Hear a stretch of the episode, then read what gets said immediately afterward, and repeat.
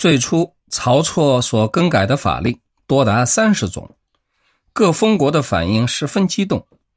曹错的老爹从故乡颍川到长安，质问说：“皇上刚刚登基，贵阁下掌握大权，第一件事就是削减封国的国土，离间疏远人家的骨肉，所有的怨恨都集中在你一个人身上。贵阁下为的是什么呢？”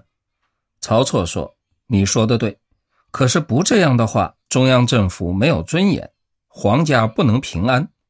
曹老爹说：“姓刘的平安了，姓曹的可陷入危境了。我就要走了，离开你这位贵官。”回家之后就服毒自杀了。临死的时候说：“我不愿灾祸加到我身上。”死后十余日，吴楚等七个封国联合叛变，指明要求中央政府。诛杀曹错，刘启跟曹错磋商军事行动。曹错建议刘启御驾亲征，而自己留守长安，又建议把徐县、同县一带吴楚联军还没有攻下的地方划归吴国。刘启大为惊骇。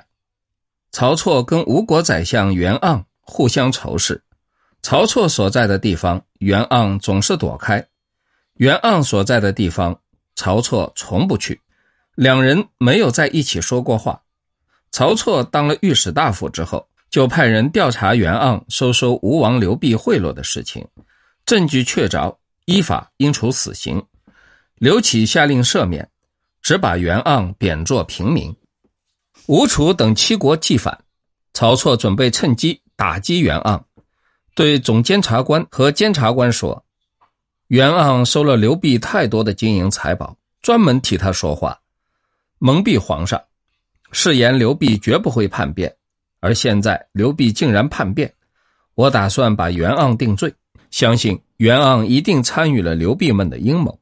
总监察官和监察官说，叛变没有公开的时候，惩治袁盎可能断绝刘濞的叛变念头，而现在刘濞大军已经发动，杀掉袁盎。有什么不义呢？而且，袁盎只不过是贪财而已，不可能参与。曹错犹豫不决，而这时已经有人密报袁盎。袁盎面对满门抄斩的情形，惊慌恐惧，星夜拜访窦婴，对吴国叛变的原因做一分析，愿觐见皇帝，当面陈述。窦婴入宫向刘启报告，刘启答应。袁盎于是入宫觐见，当时刘启正跟曹错讨论后方勤务以及军队粮秣如何调度问题。刘启问说：“而今吴楚反叛，你有什么看法？”袁盎说：“用不着忧虑。”刘启说：“刘濞有矿山可以铸钱，海水可以制盐，集天下英雄豪杰，在头发已白时才举大事。”如果没有周密的计划，岂敢反动？怎么能不忧虑呢？袁盎说：“吴国诚然有铸钱、制盐的财源，可是并没有被引诱上钩的英雄豪杰。假令有英雄豪杰，一定会辅佐刘濞走上正道，就不会叛变。吴国所引诱的不过是地痞流氓、无赖亡命跟一些铸钱的工人而已。”曹错认为袁盎倒向自己这一边。在旁边插嘴说：“袁盎的判断是正确的。”刘启说：“那么我们用什么办法来对付他们呢？”袁盎说：“请求陛下并退左右，单独听取我的意见。”刘启命左右侍卫退出正殿，只留下曹错。袁盎说：“我的报告，做臣属的不应该知道。”刘启就叫曹错也退出正殿，曹错只好退到正殿东厢房。心里兴起怨恨。曹错退出之后，刘启问袁盎的建议。袁盎说：“吴楚两国发表文告，声称高皇帝分子弟们当王，各有固定的疆界，而奸臣曹错擅自处分各国王侯，减削各地土地，所以被迫起兵，大军西上，旨在诛杀曹错，恢复失土。一旦达到这两项目的。”自然班师。现在唯一的办法只有牺牲曹错，派使节赦免吴楚等七国。把元削减的土地归还他们，不必流血，就能重获和平。刘启听了之后沉默不语。很久之后，他说：“但不知他们是不是诚意啊？我不会因为爱一个人而得罪天下所有的人。”袁盎说：“我的意见是这样，请陛下深思。”刘启于是任命袁盎当奉常，也就是祭祀部长，秘密整装前往吴国。十多天后，刘启命宰相陶青、中尉嘉、廷尉张欧联名弹劾曹错，一切行为不符合皇上的恩德信义，打算使疏远领袖秦臣跟全国人民，又打算把陈氏割给吴国，失去臣属的立场，大逆不道。曹错应腰斩，父母、妻子、同母的兄弟姐妹，无论老幼，应当全体绑缚皆是处决。刘启批可，曹错一点消息都不知道，还在为前方军事尽力。正月二十九日，刘启命中尉嘉传话曹错入宫觐见，一同乘车穿过街市，就在街头，曹错仍然穿着朝服，被武士摔下。拦腰砍断而死，刘启于是派袁盎跟刘弼的侄儿中正德侯刘通出使吴国。叶泽补叶邓公当时担任校尉，从前方回长安报告军事，觐见刘启。刘启问：“你在前方，应该知道曹错伏诛，吴蜀联军会不会撤退？”邓公说：“吴国叛变阴谋已酝酿十年有余，萧帝。”只是导火线，杀曹错只是借口，他们并不在乎曹错死活。曹错如此结局，我恐怕天下人才从此闭口，不敢再贡献任何意见。刘启说：“为什么？”邓公说：“曹错忧虑封国强大，将来可能会失去控制，所以主张削减他们的土地，把全国的权力集中中央，这是皇家万世之福。”想不到计划刚刚实施，竟全族屠灭，对内钳制忠臣的口，对外代替叛徒报仇。我不认为陛下做得恰当。刘启叹息说：“你说的对，我也后悔了。”袁盎、刘通抵达吴国，吴蜀联军已经开始攻击梁国阵地。刘通因为是亲属的缘故，先行入见刘辟，劝刘辟接受诏书。刘弼知道袁盎到来，将要有一番说辞，笑着回答说：“我已经当了东帝，还接谁的诏书啊？”拒绝接见袁盎，把袁盎软禁在军营里，打算任命他当将军。袁盎不肯，刘弼不大高兴，派人看守，准备把他杀掉。袁盎趁守卫松懈，落荒逃走，回报刘启。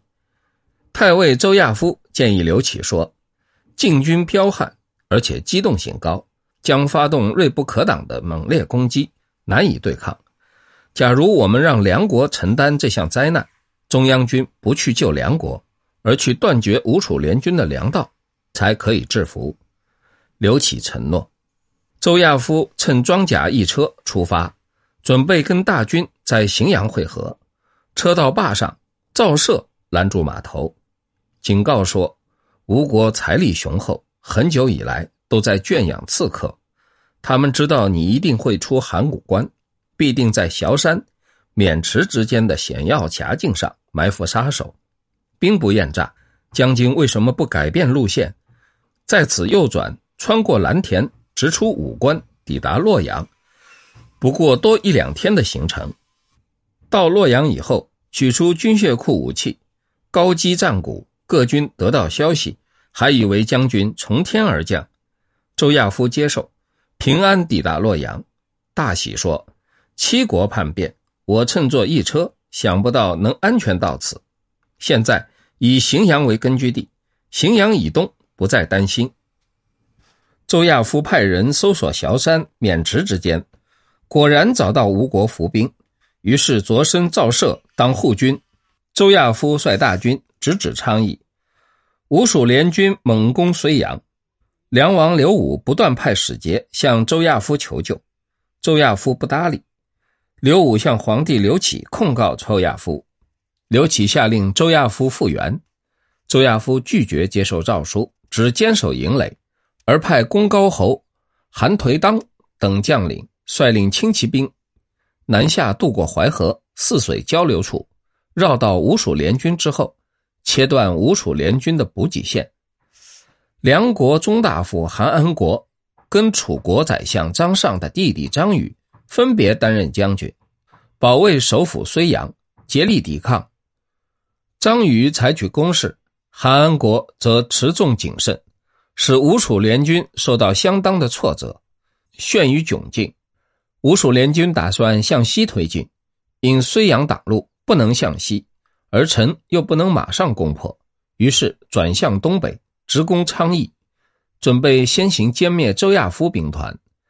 外援如果消除，睢阳自然陷弱。吴蜀联军在下邑再集结后。立即发动猛烈攻击，周亚夫不肯出战，只严守营垒。营寨坚固，吴蜀联军无法攻入。而此时后勤补给线切断的效果显著呈现，吴蜀联军开始缺乏粮秣，更急于一决胜负，于是，一连发动几次更猛烈的攻击。周亚夫兵团只固守不出，然而士兵已经精疲力尽，精神紧张。突然发生夜惊，官员相互攻击，死伤狼藉，已转斗到周亚夫虎帐之前，情势危急。周亚夫假装睡得正香，虽然侍卫人员惊恐催促，仍卧在床上不动。骚乱了一阵之后，事情平息。吴蜀联军集中力量攻击周亚夫兵团东南阵地，周亚夫下令加强西北阵地戒备，果然不久。大迂回的吴蜀精锐部队向西北阵地偷袭，无法突破。这是吴蜀联军最后一次攻势。失败之后，饥饿之神抓住他们，士兵很多饿死，有人开始逃亡，只好撤退。二月，周亚夫兵团出动精锐追击，吴蜀联军大败。身兼统帅的吴王刘濞自知不能再战，于是抛弃他的大军。率领中兴卫士数千人，趁夜逃亡。楚王刘戊看大势已去，自杀。吴王刘濞当初起兵的时候，统帅本来是田禄伯。田禄伯建议说：集中所有的部队向西挺进，没有声援，又没有呼应，恐怕难以收到功效。我愿意率领五万人，另辟战场，顺着长江、淮河逆流而上，夺取长沙国。淮南国，直入武关，跟大王会师在关中。这应是一支骑兵。吴国太子刘据对老爹刘濞说：“我们是以反作为号召的，军权不可以随便给人，因为别人可能也反我们，那将怎么办？而且另派骑兵，主力势将削弱，并没有什么益处，只会对自己有伤害。”刘濞于是放弃了田禄伯的计划。吴国另一位年轻将军桓将军建议刘濞：吴国步兵多，步兵在险地才可以发挥威力；中央军骑兵多，骑兵在平原才可以驰骋。最好的战略是对经过的城市置之不理，直扑洛阳，夺取军械库跟敖仓的粮食，依仗黄河跟崤山的险阻。号令各个封国，虽没有攻入函谷关，天下已经进入掌握。如果大王进军不够迅速，被困在坚城之下，中央骑兵部队赶到梁国跟楚国交界的大平原地带，我们就会失败。刘濞征求一些老将领的意见，老将们说：“这个年轻人冲锋陷阵还可以，怎知道深谋远虑呢？”刘濞于是放弃了桓将军的计划。刘濞自任统帅，在北渡淮河之前，宾客们分别担任将领、校尉、侯、司马，唯独不用周丘。周丘是下邳人，在家乡犯法，逃亡到吴国，喜欢喝酒，行径无赖。刘濞轻视他，所以不给他任何任务。周丘觐见刘濞，请求说。我因为没有能力，不被收容在行列之间，我不敢要求当将军，但求大王赐给我一个中央政府的府节，一定有所回报。”刘弼就交给他。周丘于是持节趁夜驰入下邳。当时下邳已经得到吴国起兵消息，紧闭城门。周丘到驿站招待所，以中央政府使节资格召见下邳县令。下邳县令觐见，周丘命随从宣布捏造的罪状，把他格杀，然后召集他的一帮豪杰兄弟，跟平常有交情的县政府官员，宣告说：吴国叛变，大军马上就到，攻破城池。大肆屠杀，用不了吃顿饭的时间。我们必须先行迎降，才可以保护家族安全。而有才干的朋友正好抓住这个机会立功封侯，大家奔走相告，决定迎降。周丘一夜之间集结三万余人，一面派人报告刘弼，一面率军北进，夺取城市。等抵达陈阳国，兵力已达十余万。大破陈阳国首府莒县中尉的军队，正在这个时候得到了刘弼败走的消息。资料再战，找不到可以共大事的人，于是率军返回了下邳。因为过度焦虑，中途背上长疮，不治而逝。吴楚联军突然发现统帅吴王刘弼逃走，霎时崩溃，有的则投降周亚夫兵团跟梁国兵团。刘弼南渡长江，固守丹徒，打算撤退到东海王国。东海王国就在现在浙江省温州市。这时已经集结残兵败将一万余人，并继续招收散兵游卒。中央政府用重金贿赂东海王国，东海王国落望，请求刘弼亲临劳军。刘辟不怀疑骆望，在劳军的时候。骆望派杀手用铁矛猛击，刘辟立即毙命。骆望砍下刘辟人头，用一马车飞快奏报刘启。吴国太子刘居向南逃亡，投奔闽越王国。